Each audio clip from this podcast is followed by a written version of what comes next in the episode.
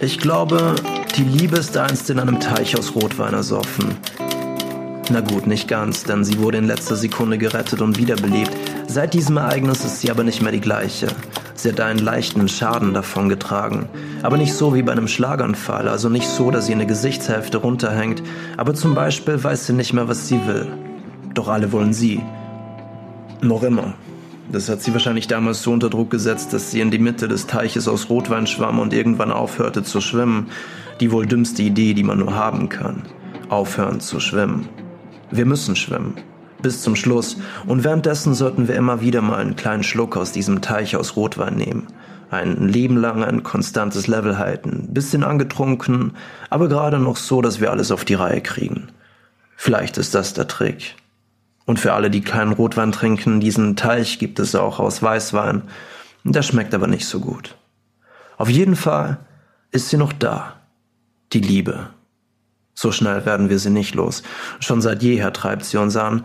Und ob wir es wollen oder nicht, wir können uns ihr noch so entziehen. Immer wieder sehen wir uns nach ihrer Aufmerksamkeit.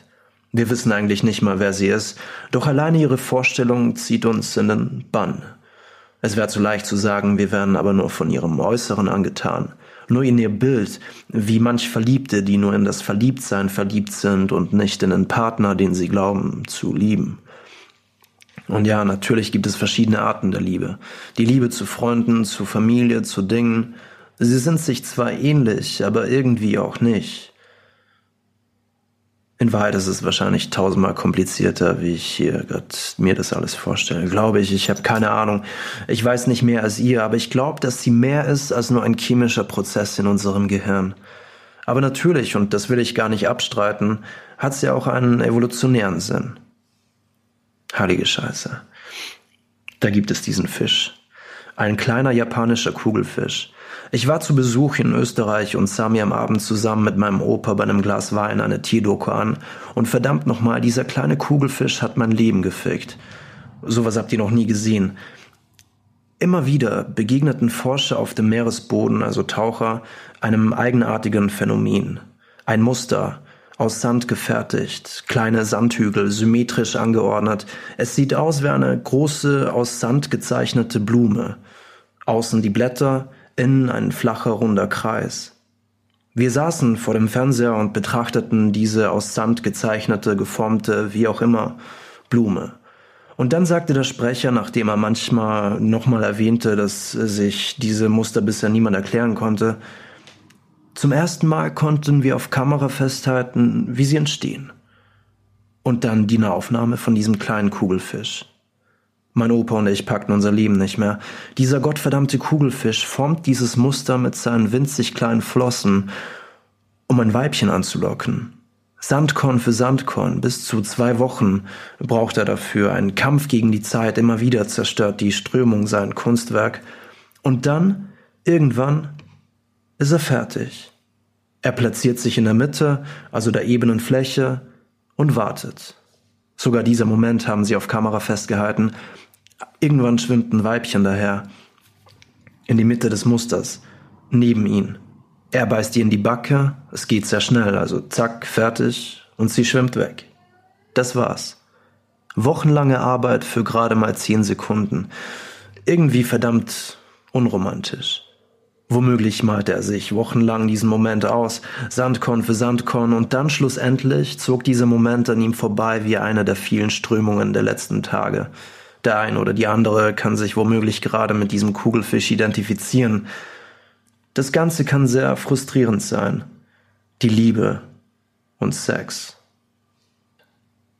Aber natürlich können wir uns nicht mit diesem Kugelfisch vergleichen.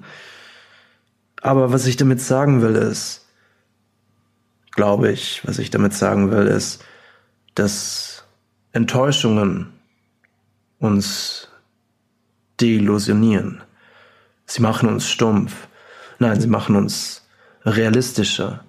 Nein, Enttäuschungen geben dem naiven kindlichen Ich in uns eine Ohrfeige. Und Kinder vergessen keine einzige Ohrfeige. Und dann bauen sie sich irgendwann eine Mauer. Ich bin jetzt nicht das perfekte Beispiel, beziehungsweise weiß ich nicht mal, ob ich mich zu diesem Thema überhaupt großartig äußern kann, da ich noch nie eine richtige Beziehung führte. Vielleicht auch, weil ich mich nie lang an einem Ort aufhielt. Vielleicht auch, weil die meisten Frauen, die ich traf und von denen ich mehr wollte, diese Mauer hatten, über welche ich nicht springen konnte. Wahrscheinlich, weil sie enttäuscht wurden, genauso wie auch viele Männer diese Mauer haben. Und dann treffen Menschen eigenartige Entscheidungen. Diese gottverdammten Mauern. Wir sollten uns aber nicht illusionieren lassen, deillusionieren lassen. Wir sollten nicht zulassen, dass alles nur eine mathematische Formel ist, ein chemischer Prozess, eine logische Folgerung. Ich habe keine Ahnung, ich bin ein ziemlicher Idiot und habe tausende von Fehlern, aber ich bin fest davon überzeugt, dass sich zwischen diesen ganzen Formeln und chemischen Prozessen etwas verbirgt, ein Netz, das mit allem verbunden ist und mit dem wir uns verbinden können durch eben dieses Gefühl. Etwas, das wir nicht sehen können, doch fühlen können, wenn wir daran glauben.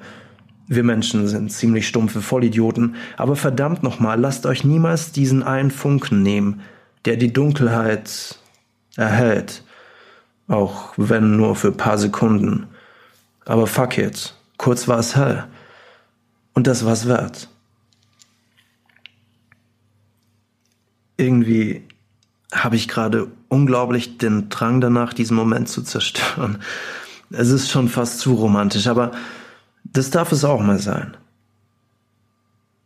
Aber ich glaube, viel mehr sollte ich gar nicht dazu sagen. Vielleicht sollte ich einfach paar lustige Pornonamen vorlesen. Aber als erstes will ich euch noch sagen, dass ihr alle verrückt seid. Es ist Folge Nummer 4 und schon über 1000 Follower alleine auf Spotify. Ich Brauche aber noch einen Beweis, dass ihr echte Menschen seid und nicht irgendwelche Bots aus China und Thailand, so wie bei vielen Instagram-Accounts mit 10.000 Followern, die, äh, wenn sie ein Foto posten, gerade mal 10 Likes haben. Folgt mir mal auf Insta. Mal schauen, ob ihr echt seid. Oh, ich habe das gerade richtig zerstört es wird noch schlimmer. Das mit den Pornonamen ziehe ich jetzt durch. Ich versuche mal, während ich sie vorlese, total seriös zu wirken. Also so, als ob ich euch ein Produkt verkaufen will.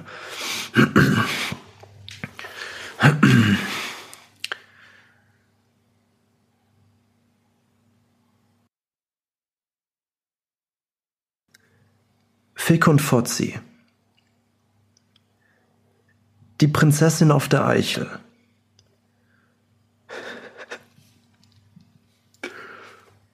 Dornmöschen. Dornmöschen. Fuck, ich komme mir gerade zu bescheuert vor, aber ich ziehe das jetzt durch. Das Stöhnen der Lämmer. Räuberfotzenglotz. Räuber, Räuberfotzenglotz. Analdin und die wunde Schlampe.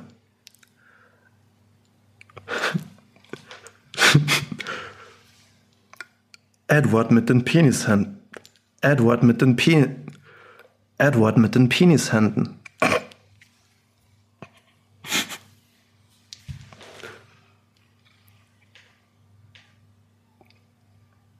Drei Schwenk. okay. Drei Schwengel für Charlie.